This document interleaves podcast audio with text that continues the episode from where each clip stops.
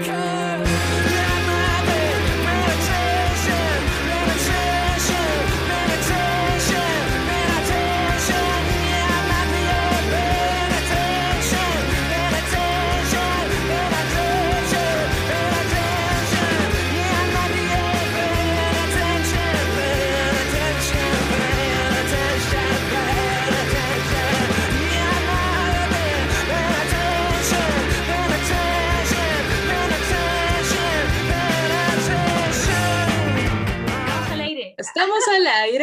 capítulo 4. Vamos a decir que capítulo 1 una leyenda urbana. Un día lo vamos a contar, algún día, pero no. Mira, me preguntaron por el capítulo 1, ¿qué pasó con este capítulo? Y fue como, debo decir que duraba una hora y fracción. Lo sacamos. Más allá de que nuestras mamás nos escucharan, dijimos ya. Es real. Así que se viene en algún minuto. Así que enos aquí, Ale por acá, Cami por allá y por primera vez, inaugurando nuestra nueva sección, tenemos un invitado, un ilustre invitado. Nuestro invitado se llama Miguel Arias, él trabaja en Ser Digital. Obviamente, él va a hacer una breve introducción de lo que se dedica. Y este capítulo lo vamos a dedicar, vamos a extender un poco el autocuidado, pero lo vamos a extender a lo digital. Miguel, cuando quieras. Hola, hola, gracias. Muchas gracias por la invitación, Camila, Alejandra. Y contento por estar aquí con dos colegas que se preocupan de la educación, la salud, que para mí como psicólogo se reúne, educación para la salud. Entonces creo que estamos aquí hablando entre los mismos y eso me pone, me pone contento. Así que muchas gracias por la invitación. Y hoy día apoyando desde la Fundación Ser Digital, que es un proyecto que nace el 2010 ya como tal, primero como proyecto, ahora ya fundación, y la idea es que podamos apoyar en educación digital, prevención, promoción, prevenir sobre todo en riesgo como el grooming, ciberbullying o el sexting, pero también de lo positivo, todo lo que nos, la conectividad, todo lo que tiene que ver con la participación ciudadana y muchos elementos positivos que tiene también hoy día para la, para la humanidad. Oye, qué potente. Debo decir que eh, son temáticas que uno las ve en el cotidiano. Eh, no dimensionamos de repente lo inmerso que estamos en el mundo cibernético yo creo que gran parte del día tenemos el teléfono en la mano. No sé si les pasa, pero yo al menos voy hasta el baño con el teléfono. Ah, cuidado con la cámara, cuidado con la cámara, que ahí están todos los, espías conectados. Oh, sí, el, hackeo es real, señores, es real, sucede, hay que tener ojo ahí. De eso mismo quería, quería iniciar eh, preguntándote como tus impresiones de respecto de cosas súper prácticas. ¿Cuánto es recomendable usar Internet al día? ¿Qué contenido es riesgoso de publicar? ¿Qué cosa empieza a menoscabar en las relaciones interpersonales? Porque uno como mm. que se transforma en un pseudo avatar cuando se mete a este mm. mundo de Internet. Muchas cosas se desinhiben, gente que uno no creería en la vida real se transforma en un acosador, pasan un montón de cosas. Así que si nos puede eh, profundizar un poquito. Ya, la Alejandra me planteó una cancha, pero con hartos desafíos, y es verdad. Pues, con, perdón, perdón.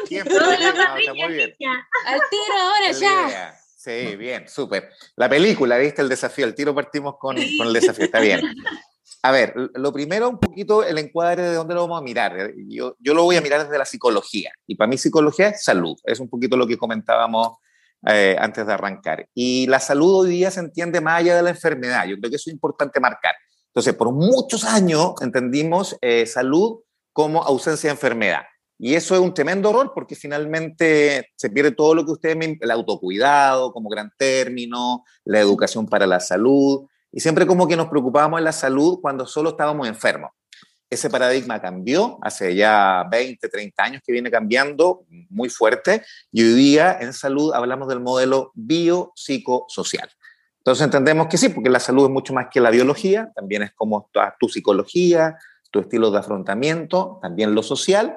¿Y por qué digo esto? Porque hoy día mucho de lo personal, lo social y lo psicológico tiene que ver con lo digital.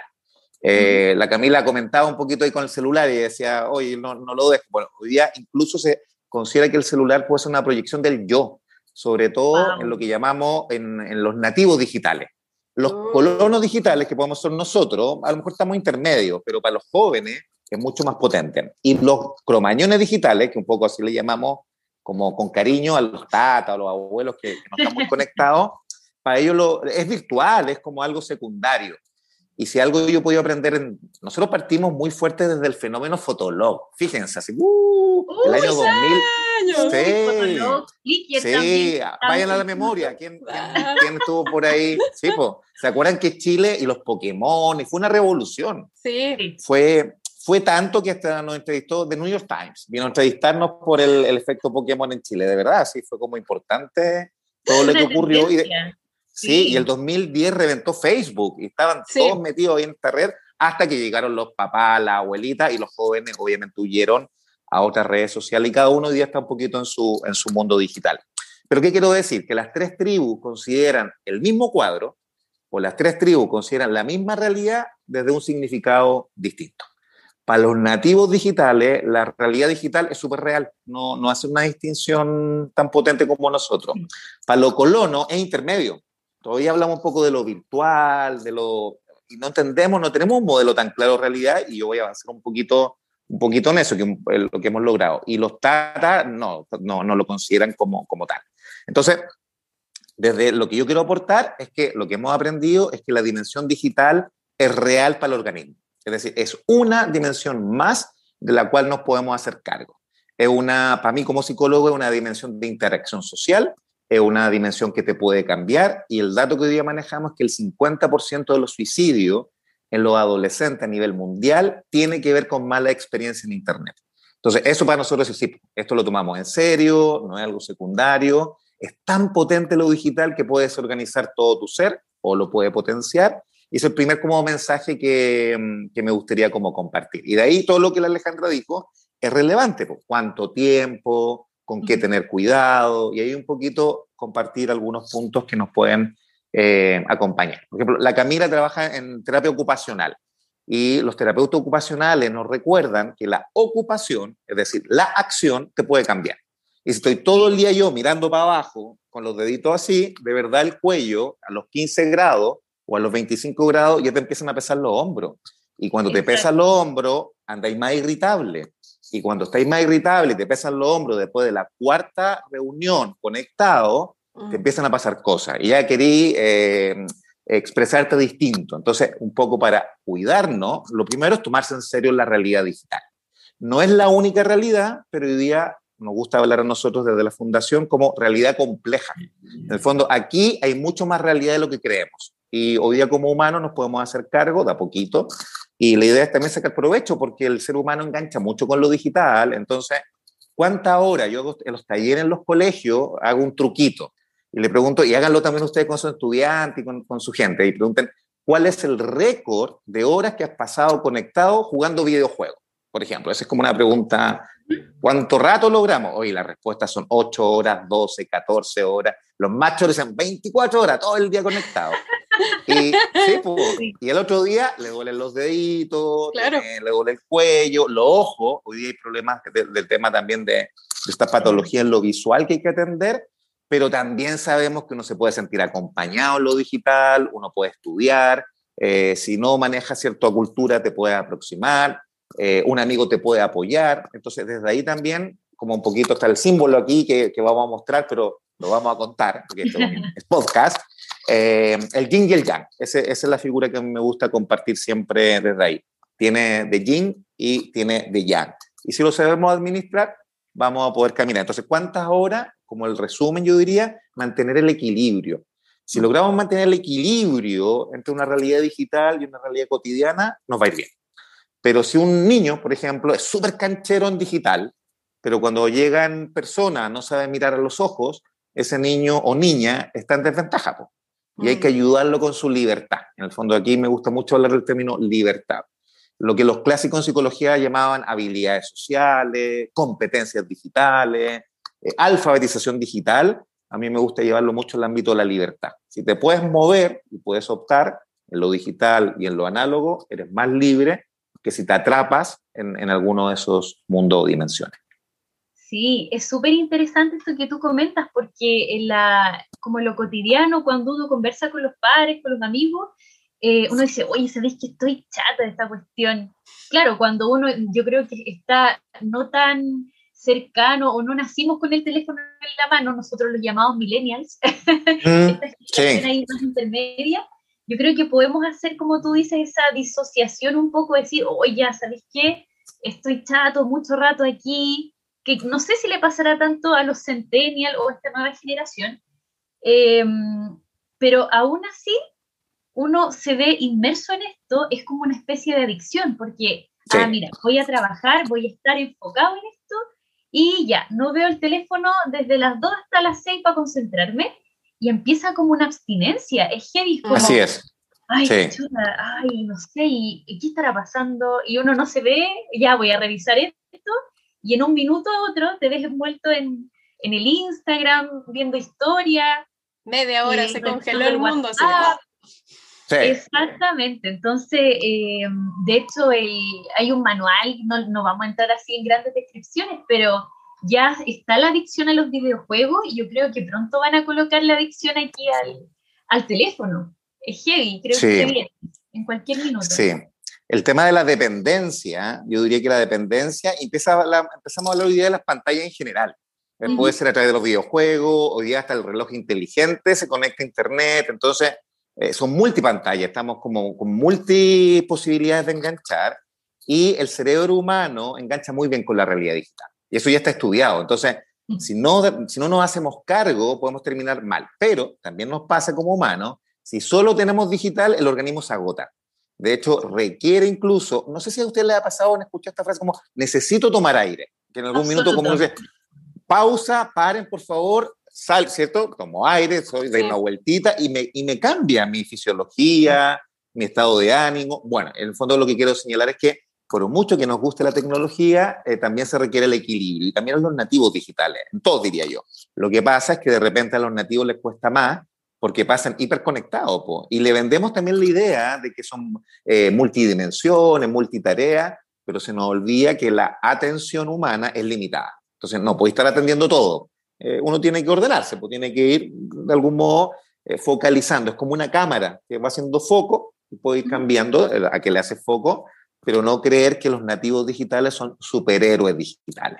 También requieren apoyo, invitarlos también a otra actividad y hoy día en pandemia, bueno, hablemos de la fase, ya estamos en fase 2, fase 3, estamos como saliendo un poquito, pero la pandemia en general nos obligó a reunir tres dimensiones de la vida en el mismo lugar. Y eso es muy estresante. Entonces, en la vida familiar, la vida laboral y la vida social. Entonces, tener las tres dimensiones es como cuidar a los niños, hacer el, podcast y mientras tanto estoy cocinando. Eh, eh, eh, estresa un poquito, ¿no? Es mucho. Sí, nos, nos, pasaba ahora con la Ale que nos conectábamos, oye, ¿cómo estuvo tu día? No sé qué, bien. Estoy chata, chata, estar esto frente a la pantalla. Que, no sé, uno cierra la ventana, te cruje la espalda, te suena la rodilla. Claro. Sí, Pasan estos fenómenos y uno dice, eh, necesitamos eh, autocuidado, por eso nosotros hicimos una primera parte del podcast con la enfocado a eso, pero también esta área nos parecía súper interesante poder conversarla, porque como bien tú dices, uno está en esto inmerso, si uno cuenta las horas que pasa frente a una pantalla, uno dice, hoy se me está yendo la vida, casi. Sí, puede ser, sí, sí, así es. Y hay que invertir, ¿dónde vas a invertir o cultivar? Yo creo que el término cultivar es como interesante. Entonces, no dejar la imagen que Internet es el diablo y nos quita la vida. Y sí, puede, puede ocurrir, yo entiendo perfecto, pero también es magnífico, y por eso mismo se nos va mucho tiempo y justamente el autocuidado tiene que ver también con cosas que nadie nos enseña. Ponte tú, la pausa activa. Mm. Entonces, eh, mucha clase, mucho colegio, pero nadie nos enseña sobre el cuerpo o a bailar un poco para cambiar la energía. A mí me gusta el tai chi, eh, a otro le gustará el yoga, otro hará aquí, no sé, aquí, una pausa. San yoga. ¿Viste? Eh, otro, excelente. Otro bailará ska. Entonces, pero, pero hay otro, yo diría la mayoría, que no hace nada. Y ese hacer nada, o, o solo digital, a eso me refiero, nada físico, los lleva a enfermar y los pone más ansiosos y lo que yo digo, los, les, lleva a un estado de menos libertad. Entonces, primero como autocuidado, vida integral. Entonces, se recomienda, por ejemplo, si vas a tener reuniones en digital, que sean breves. Mm, si la reunión típica es de una hora, la reunión digital ojalá es que dure menos. Segundo, recordar que lo digital puede gastar más energía que lo cara a cara, porque está ahí estresado, ve un pedacito de la realidad, eh, uno subestima lo que está ocurriendo, mucha gente se pone nerviosa por la conexión, el micrófono, mientras más lejano la tecnología, más estresor puede, ser. Desde ahí se recomienda, y es estudio de neurociencia, que ojalá tener una o dos reuniones, pausa, ¿cierto? Da una vuelta, respira, mueve el cuerpo, baila, aseo profundo en la casa aprovechando que estamos haciendo las cosas, estamos múltiples, pero autocuidado. Y lo que también se recomienda es que si queremos dormir a cierta hora, aprender a interrumpir el contacto con la tecnología, porque hay mucha gente que se va a acostar y no lo deja, está ahí en la cama y está mirando historia, que está en Twitter, que, y, la vida puede pasar mucho, mucho tiempo y el cerebro requiere también desconectarse. Lo otro que también quería mencionar y que también creo que pasa es que la realidad de Internet es demasiado estimulante, es muy estimulante, es mucho, es realidad aumentada, a ese nivel estamos llegando. Entonces como que agota el doble por lo mismo, es demasiado, demasiado todo, demasiado colores, demasiada interacción, demasiadas posibilidades, demasiado todo. Entonces uno queda como, ah, como si hubiese pasado una emplanadora cuando son ya demasiadas horas que se van juntando y tratando de ser funcional en esta realidad y también puede pasar, y vuelvo como a retomar un poco atrás, respecto sobre los contenidos que publicamos, sobre todo la gente que es más joven. Eh, a veces pasa que por conseguir los likes o la aprobación de la masa que no conocemos, que no tiene caras, podemos hacer cosas que en el futuro van a perjudicarnos profundamente o no vamos a poder borrar. Entonces, ¿cómo podríamos tomar una buena decisión respecto de eso? Sí, hoy día hablamos de lo que es la huella digital. Y, los jóvenes en general, bueno, todos lo entendemos bastante bien, la huella digital. Pero ¿qué es la huella digital? Todo lo que dejamos publicado, las opiniones, incluso el like quedó, las fotos, los videos, todo lo que genero a nivel digital y lo puedo compartir y ya está en el mundo virtual, hablamos de nuestra huella digital. Y la generación actual sabe que incluso puede tener dificultades para conseguir trabajo. Si mm. hoy día en el cuarto medio me suben fotografías carreteando, curado, qué sé yo, y le pasa a muchos jóvenes, y luego eso se hace público, te puede afectar en la vía laboral. Entonces, hay que integrar la huella digital, eh, te puede traer un lío en la vía integral, y ahí hay que tener, pero también la huella digital te puede ayudar a construir una marca, y hay muchas, no sé, pues estudiantes de enfermería que hacen reels y son educativos y les va súper bien. Y hay, hay un, algo positivo. Pero lo que sea la Alejandra es muy cierto, de repente se generan contenido, por ejemplo, la hipersexualización, la cosificación, eh, el conflicto, el conflicto son contenidos que tienden a generar una alta cantidad de me gusta, pero no quiere decir que sean necesariamente contenidos saludables. Entonces, ahí está el tema que tenemos que reflexionar. O sea, no sacrificar tu salud o tu huella digital por determinados me gusta o determinados likes que te gustan eh, o estás buscando en las redes sociales. Y eso se llama autocontrol. Y el autocontrol es difícil, es como hacer dieta. Entonces digo, ya, el lunes parto con la dieta. Y chuta, el lunes me cuesta, es complicado. El lunes jamás llego. No pasa nada. Mm. O, o, peor aún, gente dice, ya, voy a aprovechar ahora que viene el 18 de septiembre y parto la dieta peor momento para elegir la, partir la dieta, el 18 de septiembre. Entonces, también tenemos que el autocontrol eh, favorecerlo. El, el, autocontrol no es un cambio 100% primero, ¿cierto? Mm.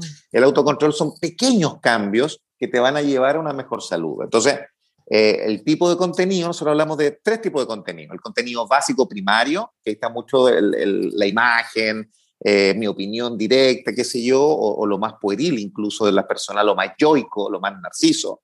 Eh, pero hay un segundo nivel que puedo compartir proyectos, ¿cierto? Donde la gente, o emprendimiento, o causas como en ese nivel. Y lo tercero ya son proyectos que invitan a otros, como, no sé, por la hora de la, Tierra, donde todo el planeta ahorra energía en un momento determinado. Entonces, son tres niveles. Entonces, la idea es poder hacer un mix eh, eh, de un poco esto, no ser súper fome de repente, como la BBC y puro del nivel, no sé, de proyectos, de cambiar el mundo, una lata, pues. Pero también, sí, exacto, un equilibrio. Y los jóvenes que logran tener opinión y también logran mostrar su vida cotidiana y logran sumarse a proyectos, o pueden ser más atractivos incluso y más robustos en, la cantidad de seguidores que a lo mejor alguien que solamente eh, se basa en el conflicto o en las copuchas o en el humor. Entonces, pero bueno, cada uno es libre de construir su huella digital como quiera o como pueda, lo importante y la recomendación que hacemos es que se cuide. Y cuida a otro, ojo, eso es importante. Eh, aquí aplica algo que los jóvenes lo tienen bastante claro, el racismo no es humor.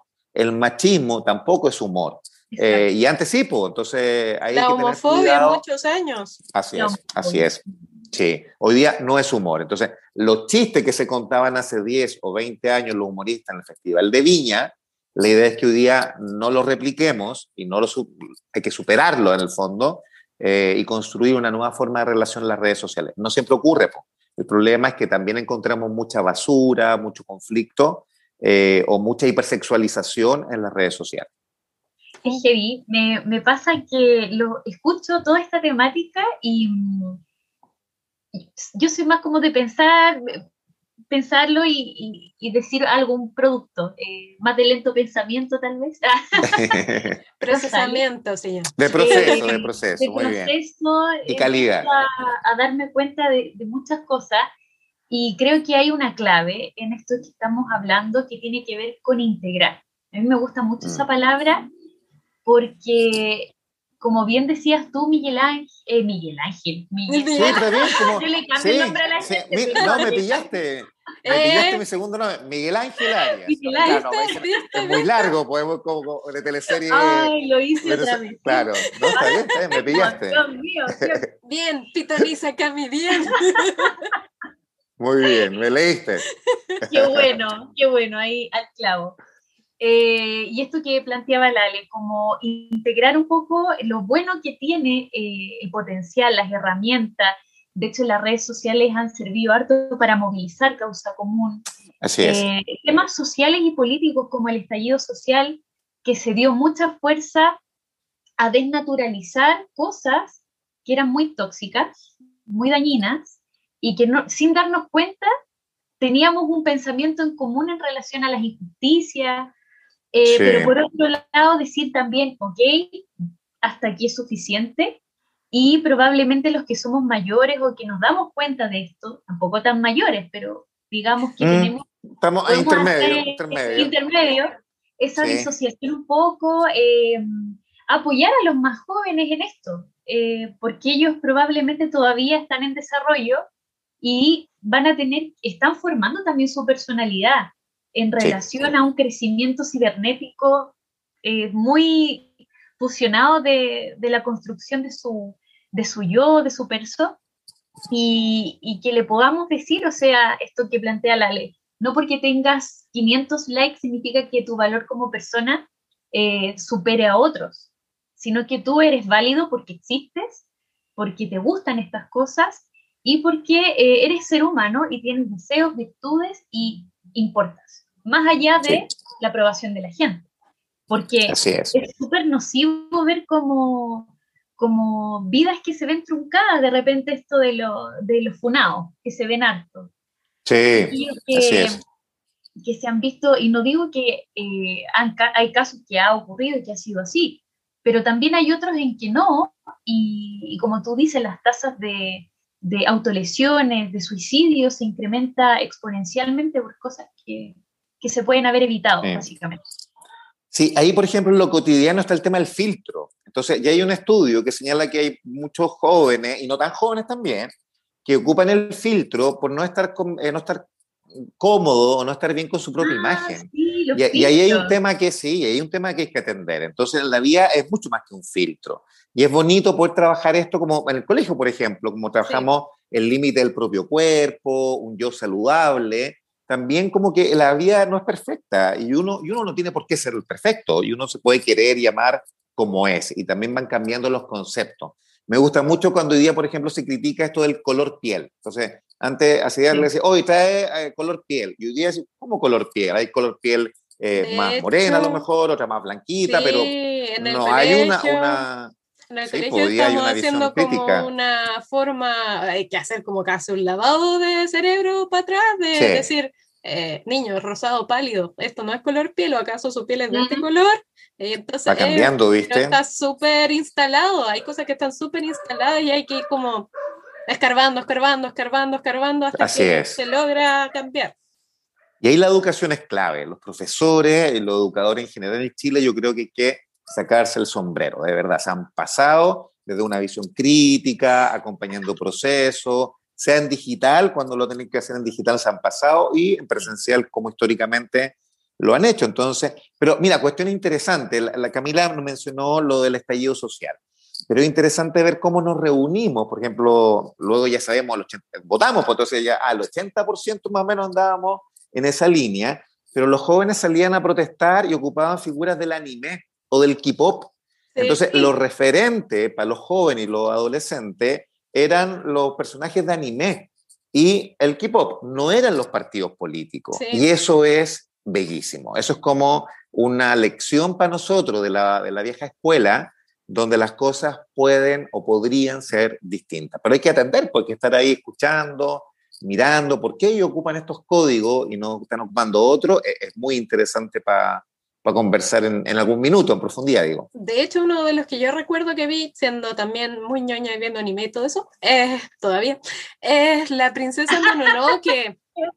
sí, mucho. Que tiene que ver con todo el cuidado del medio ambiente, porque toda esa película se trata de eso, del cuidado del medio ambiente, la destrucción por la industrialización, por la sobreexplotación, y esa imagen la usaron mucho. Entonces a mí me sorprende que muchos de los personajes de anime, no sé, salía Inosuke, que es como este jabalí, que representa la fuerza y todas esas cosas, ellos tienen súper entendido. Que andan cazando demonios. Y, hoy día ellos creen, sí, po, ellos creen importante el poder cazar el demonio y proteger la aldea. Claro. que para nosotros son como más lejanas. Y es más, para los jóvenes hoy día. Elegían a ciertos íconos de Naruto que no eran los del, no eran los del, no era el Hokage, eran los, los que estaban desertores, digamos, la parte del lado de Sasuke, cuando se sale de la historia de Naruto, mm. también ellos elegían los Akatsuki, los que estaban por fuera, y siempre los ponían, siempre. Y así como usted lo entiende muy bien. nada, nada, nada, pero me encanta, y es verdad, es como esto de lo simbólico, finalmente. Aprender, claro, de los símbolos, sí. Muy exquisito el, el producto de lo que uno va sacando de ahí y también la tarea que tenemos nosotros como para leer eso, esa lectura. Es lo interesante también de, de, poder trabajar. Yo le quería preguntar, bueno, a Miguel, no te voy a decir Miguel Ángel, Miguel, eh, ¿qué pasa? Que muchas aplicaciones hoy en día han habilitado de ventanas de incógnito, como para tener conversaciones ocultas, y esas conversaciones después no existen. O discreta también, ¿cierto? Sí, oculto discreta, sí, así Anonymous, yo te elijo. Sí.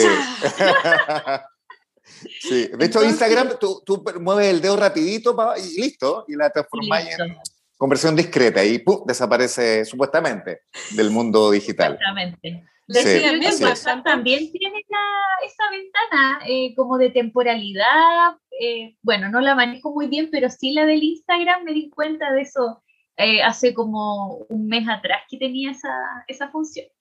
Y conversando con una amiga, me, me, dice, oye, yo he vivido con mucha ansiedad mi relación de pareja, porque mm, ella siempre piensa, además que tuvo experiencias súper negativas en esta, en esta área, que, que nada, porque le están jugando chueco, que no sé qué, y la cuestión. Entonces, mm. yo en verdad le dije, bueno, si tú estás en esta, eh, apelar a la confianza, eh, hay cosas que escapan al control de uno, probablemente esas cosas se van a habilitar o no. Pero ahí me gustaría preguntarte a ti, ¿qué tips tú das para vivir relaciones interpersonales más eh, sanas, más tranquilas, con este plus de la tecnología? Sí, pues, está, buena la pregunta, Camila. Qué difícil, buena. Qué difícil. Autocuidado. Mira, la pensé, ah, la pensé no, está, está, buenísima. Y, y tengo algo, de, algo que decir. Eh, lo primero, y siendo coherente con lo que ya hablamos, que todas las personas entiendan que la dimensión digital es parte de la realidad. Eso es lo primero. Entonces, si estamos en una relación, incluyamos esa dimensión de la realidad y podemos hablar cosas y podemos conversar, porque tampoco nosotros no somos curas ni tenemos una moral así rígida, cada uno tiene su moral y su propia visionática. Entonces, pero lo que sí les puedo compartir es que para muchas personas, que alguien tenga un chat erótico con otra persona en línea que no sea su pareja, es infidelidad. O sea, lo vive así. Y muchos matrimonios han sido, eh, se quiebran en el fondo si es que pilla uno a otro con cierta experiencia amorosa, aunque sea un chat erótico, un chat eh, como, no sé, cariñoso, un chat que mantiene una relación, se le queda alguien abierto, historia real, hace algunos años atrás se le quedó abierto Facebook, La señora va a cerrar, lo ve, ve el chat y al otro día se vende departamentos, se vende autos, se vende todo, se vendía todo lo de... Y de algún modo, tomémoslo en serio. Eso es como, sí, pues, el primer mensaje es que una dimensión real, ya como para la gente. Y puede doler tanto una infidelidad eh, análoga como hoy día puede ser una infidelidad eh, digital. La realidad digital ocupa tiempo, ocupa energía, ocupa afecto y desde ahí lo podemos tomar en serio. Estar en una relación liberal, en una relación que permite otras relaciones, todo bien, pues ahí tienen que también compartir. Lo que hoy día se cruzan temas también, porque estamos saliendo a lo mejor del amor romántico, que es un amor también más machista o más tradicional tal vez, el amor romántico, donde siempre uno pierde, donde siempre algunos lo engañan o donde algunos le mienten como malo romántico. Hoy día hay algunas, eh, algunas posiciones que plantean más el amor compañero. Y el amor compañero plantea esto, pues. Entonces, ya, pues, ¿cómo lo vamos a hacer? En, ¿Vamos a subir la historia o no? Eh, ¿Nos juntamos y te etiqueto o vamos lento y te etiqueto en mi historia? Eh, y si yo oculto, ¿cierto? Me hago cargo. En el fondo yo creo que ocultar, y tienen que saber, mentir, ocultar, gasta más energía psicológica que decir la verdad. Si quieren construir una relación desde la mentira, van a gastar más energía. Y, tienen que, y eso está estudiado, no lo estoy inventando yo. Es decir, el cerebro y se activa en otras zonas, pues tenéis que inventar un relato. De hecho, los policías o las películas te, cuando te agarran, te hacen contar la historia al revés, para atrás. Y porque la verdad gasta cierta energía y si ya estáis cansados, empezáis a fallar. Entonces, mm. eh, de ahí la abuelita viene el dicho que la mentira tiene patitas cortas, ¿cierto? Se le pilla rápido en el fondo. Una mentira aparece como... Y de ahí un poco invitar a la gente que se haga cargo de su autocuidado como pareja integral. Si quieres a alguien, cuídalo en todas las dimensiones. En el fondo lo cuidáis en lo digital, en lo análogo, y ser coherente. Eh, si, no sé, pues te ama mucho en lo análogo, pero te borra en lo digital y te deja de seguir. Así, ay, no, es que no te puedo seguir porque te voy a cuidar. ¡Pum! Es raro, po. Es raro. Amigo, date cuenta. Amigo, amigo, date cuenta. Amigo, date cuenta. Es raro. Como... Entonces, sean integrales en el fondo. Si, pucha, en el mundo análogo vi una realidad, que se exprese en lo digital. Y ahí ser de repente un poquito más económico. De repente, si la realidad es más económica en acá, también puede ser más económica allá. No exagerar, porque cuando no hay coherencia, la gente lo pasa mal. Entonces, desde la psicología recomendamos coherencia, hacernos cargo y hablemos del tema. Yo no, me puedo, yo no puedo controlar la conducta del otro, pero sí puedo controlar el acuerdo que tenemos, ¿cierto? Y ese acuerdo se puede, se puede hablar en el fondo no dar la lata y no hablarlo en la primer día, en la primera salida, al tiro el contrato conductual como buen conductual llegaría y, lo firmamos. No, pero la, pero la relación, la relación se construye. Y si a lo mejor eh, tengo una dinámica en el mundo análogo, también puedo construirla en el mundo digital. ¿Cuándo duele? Cuando no es coherente, cuando hay mentira, cuando hay ocultación.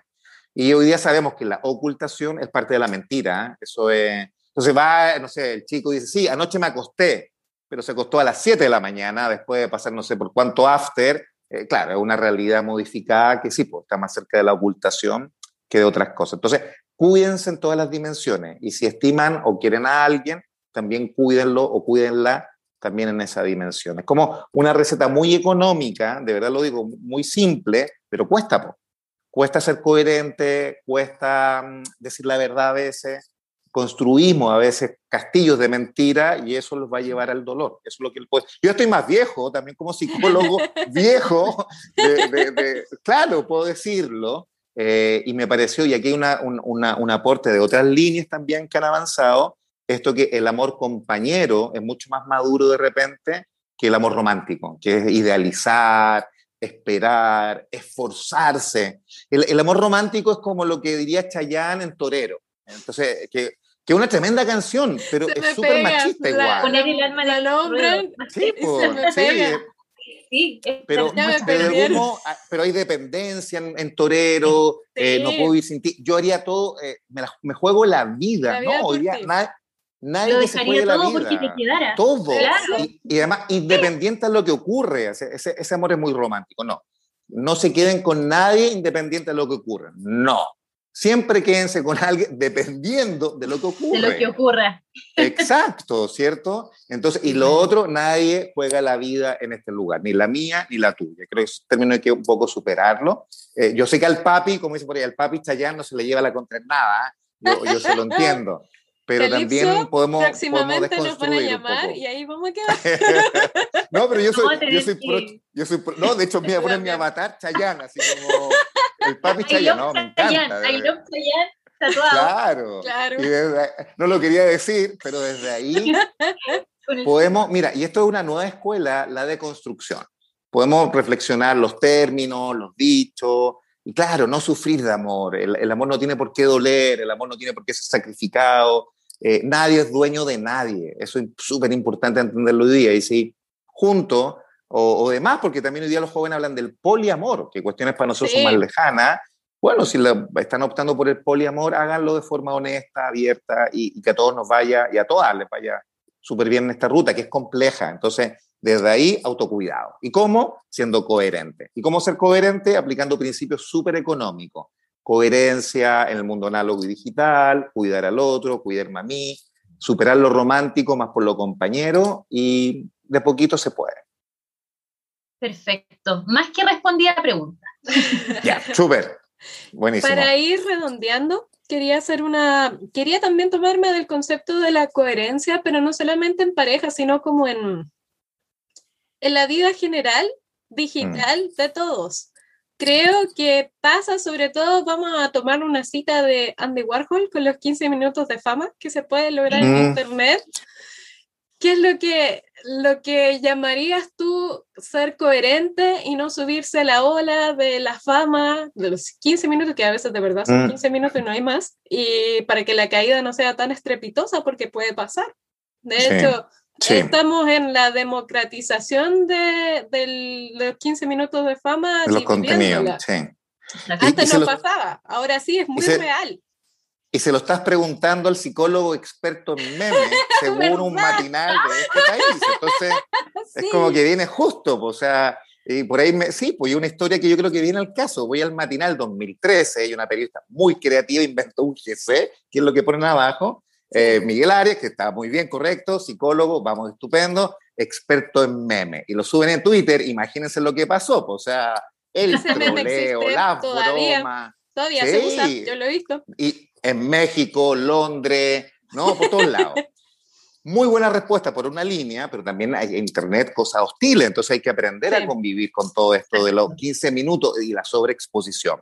Y había gente que como que creía que yo me había puesto el experto en memes, pero entonces le daba rabia, probablemente porque han estudiado muchos memes y les quité el título. Entonces, de hecho, yo hoy día hago una charla de esto y hago un poco juego y digo que mi sueño era ser experto en reggaetón, que, que le pasó a una socióloga que, que, le pusieron, y juego un poco con esto, y sí, pues, se pueden, se pueden dar estos 15 minutos, pero ¿a qué costo? Ah, experto en meme ya más viejo uno lo integra. Y yo con esto lo trabajo con los jóvenes, un poco, a todos nos puede pasar. Eso es un poquito lo que quiero exponer. Y si esos 15 minutos te cuesta calidad de vida, no los vale. Eso es lo que quiero decir. Si esos 15 minutos de fama trae perder a la familia o perder a tu amigo de la infancia o exponer a alguien para lograr esos 15 minutos, no los vale. Si esos 15 minutos de fama tienen que ver con tu proyecto, con lo que haces, con tu opinión, con el fondo, la propia vida, está muy bien. Y desde ahí yo creo que los jóvenes están, y los más jóvenes están preparados para eso. Ellos mm. viven con menos temor y menos... Por ejemplo, en mi época, decir que fuiste a carretear en la noche y que el otro día estaba ya, no sé, no, pues no, no, no se hacía. Podía los jóvenes dicen, tengo caña. Y eso para mi generación es muy raro. Es como que hay una realidad oculta, ¿cierto? La del salir y la realidad pública, y lo importante es que sea coherente. Si te vas de carrete y no puedes ir al trabajo al día siguiente, tienes un problema que atender. Entonces, si te vais de carrete y el otro día puedo ir a trabajar, todo bien. Si podéis tener una relación y puedes escribir en internet, todo bien. Y ese autocuidado es coherencia en todas las dimensiones. El modelo que a mí me gusta es pensar la realidad como un racimo de uva, con mucha, mucha uvita, un racimo. Y esa es la realidad compleja. Entonces, el racimo, si están todas las uvas bonitas, es que tu vida es coherente, toda la vida. Tu vida afectiva, familiar, sexual, social, política, eh, filosófica, psicológica, biológica. Entonces, eh, no digo soy vegano en redes sociales, pero salgo de la pantalla y me como el tremendo asado. Entonces, no, eso... Más de alguien sí, algunos influencers lo han pillado, lo han pillado en alguna historia, suben por su historia que son veganos y otro amigo sube otra historia y lo pillaron comiéndose la hamburguesa de carne. Po. Hubo una hace no mucho tiempo de apropiación cultural legítimamente de alguien que se había identificado como del pueblo mapuche y resultó que no era así y era influencer del asunto y todo. Eso fue hace poquito. Sí, pues. Y ahí hay que entonces entender que esa coherencia que ocurre en todos los... Entonces uno toma un racimo de uva y si lo ve entero, coherente en color, textura, estamos llegando a un buen modelo de salud, diría yo. Eh, eso implica pausa saludable, eso implica aprender a mirar a los ojos y también dejar de mirar. O sea, contacto ocular como justo también. Entonces, no pasar hiperconectado en lo social o no pasar hiperconectado en las redes, aprender a hacer pausa, interconectar también realidades. Yo creo que hoy día es parte de eh, una estrategia mucho más funcional eh, ¿Por qué? La realidad digital llegó para quedarse, entonces la idea es que lo aprendamos a usar. Pero también aprender el botón rojo, pues en algún momento salir de la, de la sesión, poner el botón rojo, desconectarse y poder construir algo distinto. Sí, bueno, hay varias series, muchos documentales, series y material audiovisual que podríamos, podríamos recomendar. Eh, pero de algún modo evitar, este, este me voy a ir al, a lo antiguo, evitar caer en la dimensión desconocida. Mm. Esta es una serie muy antigua, pero, pero creo que ayuda a entender el, el, el concepto. Eh, cuando entramos en dimensiones desconocidas y nos enredamos, eh, vamos a llegar al dolor. Pero si mantenemos una coherencia, vamos a promover la salud. Entonces, desde ahí los invito a que nos hagamos cargo. Pues no hay una receta preestablecida, es una construcción cotidiana. Entonces, como aprendimos que la salud es mucho más que la enfermedad, hoy día también entendemos que lo que yo hago, lo que yo pienso y lo que yo siento construye mi salud. Y ahí ustedes son protagonistas todo el día, todo el día en lo que entonces lo que miro en internet también va a hablar de cómo me cuido, porque si eh, veo situaciones que me, me, alteran, ¿cierto? Hay gente que empieza termina peleando con Twitter. Yo he visto personas que se meten en Twitter y terminan verbalizando y lo pasan mal. Entonces, también cuida lo que consumes, porque hoy día es bonita esa mirada, la nutrición también es lo que escucho, la nutrición también es lo que leo y la nutrición también es lo que navego y también comparto en internet. Entonces, y también lo que, lo que, eso es importante, lo que comparto, yo lo que, lo que retuiteo, lo que republico, lo, que construyo. o comento, también se da mucho ahí uno puede ser también un aporte en lo prosocial o en la, salud, para todos, digo, eh, para todos y todas, y, o puede ser más bien un trolpo, puede estar metiendo ahí la cizaña, elementos negativos, noticias falsas, eh, ponerte anti. Yo no entiendo los anti algo en Chile, me, cuesta entenderlo. Eh, por ejemplo, si existe un sistema democrático, cualquier persona vota lo que quiere. Acá en Chile, vota para allá es idiota, vota para acá es un tarado. No, y, aparte, que avanzar. de devaluar también. aparte, hay que, avanzar. el voto es personal y secreto. La, es un poco los como prejuicios. como los influencers. Mm. Y la devaluación, o sea, yo creo que estamos también acostumbrados a, eh, no todos por supuesto, pero es una mirada súper como eh, egocéntrica de que lo que yo digo, yo soy dueño de la verdad y lo que yo digo es, eh, devaluando al otro. el juicio. Y respecto de la mm. verdad, esto es un poco como los influencers. Uno puede decir públicamente que va a votar por alguien, pero la urna, la raya la hace solo. Y no hay forma de saber qué es lo que hiciste. Entonces, como entrar en este pseudo, no sé, eh, apadrinamiento, partidismo público, y que en tu vida privada no sea real y no se pueda eh, comprobar es demasiado gratuito y demasiado fácil y mucha gente cae en eso. Sí, así que promover libertades, yo creo que hay que apuntar a eso. Más libertades a todos y todas, evitar los juicios y los prejuicios, también lo digital. Eh, y de ahí yo creo que vamos a construir una, una sociedad también de a poco más respetuosa, más integrada. Pero el desafío, yo no estoy planteando que Internet sea así desde ya, yo planteo que esa sociedad la podemos ir construyendo y eso implica profesores más comprometidos, terapeutas ocupacionales más comprometidos, psicólogos que estemos hablando del tema y por eso que estemos hoy día los tres y las tres aquí un poco conversando me parece me parece súper interesante y lo agradezco mucho. Miguel Ángel, nosotros, ya te dije Miguel Ángel. sí, bien. Es mi nombre, es mi nombre, muy bien. Panelista Miguel Ángel. Como en el colegio, en el colegio me acuerdo que un grupo le gustaba todo. Y a otro decía Miguel, el, largo, Miguel Ángel, y el Miguel, también le gustaba otro. es que una, oye, yo le cambio el nombre a todo el mundo, pero afortunadamente he caído en gracia y no, nadie me ha tirado tomate encima. Libertad, Camila, libertad, me puedes nombrar Miguel, Miguel o Miguel. O Miguel, Miguel Mac, también redes sociales me pueden, me pueden encontrar.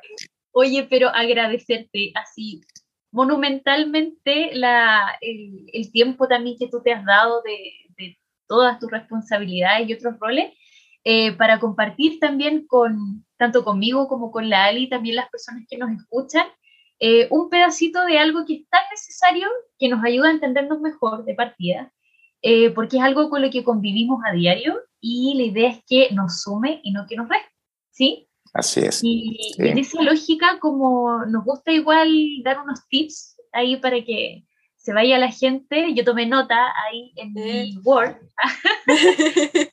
muy bien, muy bien. Y me quedo con lo siguiente, creo que hay que integrar esta, esta visión digital como parte de la vida, ¿sí? Es parte de las relaciones interpersonales e implica cuidarnos a nosotros mismos y cuidar a otros, ¿ya? Y hay un concepto también que me gustaría instalar que tiene que ver con el equilibrio ocupacional, que es esto que tú planteabas, Miguel, que es em, tener tiempo para ser productivo, tener tiempo libre, tener tiempo para higiene de sueño y también medir el tiempo que pasamos eh, frente a las pantallas, educando también a otros oye, esto ya te está haciendo mal, entonces pongamos atención hasta cuando tú estés con esto dar esa devolución. Creo que es súper interesante y, súper agradecida. Te vamos a invitar de nuevo. Sí. Buenísimo. Excelente. Gracias, totalmente. Y gracias a Alejandra ahí que hizo toda la preproducción. Y, y nos seguimos también ahí, que muchas gracias. En Instagram nos podemos seguir en Miguel Arias Mac. Y si tienen duda y material gratuito, que los invito a que lo vean, serdigital.cl. Ahí estamos publicando, está el libro clásico colgado, lo pueden bajar gratis. Eh, hay algunos puntos de contacto por si nos quieren escribir, así que vamos a formar redes y muchas gracias por la invitación. Sí, lo tendremos en el futuro para diferentes secciones, eh, en capítulos posteriores. Agradecemos mucho su tiempo, mucho el aporte. Intentamos de ser un espacio de autocuidado. Nosotros ya lo establecimos el capítulo anterior. Este es nuestro autocuidado también. Muy bien. Ojalá que se extienda a más personas. Excelente. Así que un gran abrazo. La chorrillana gran... de Cruz. Ah, muy bien. Cuando vamos a Valpo, o si alguien va a Valpo, sóplenos. ¿Cómo están las chorrillanas del J. Sí, cuéntanos. El, el, gran desafío que nos quedó de este, de este programa. Hoy muchas gracias y, y les, les, mando un gran abrazo digital. Muchas gracias. Igual. Chao, Que le vaya muy bien. Chao, chao.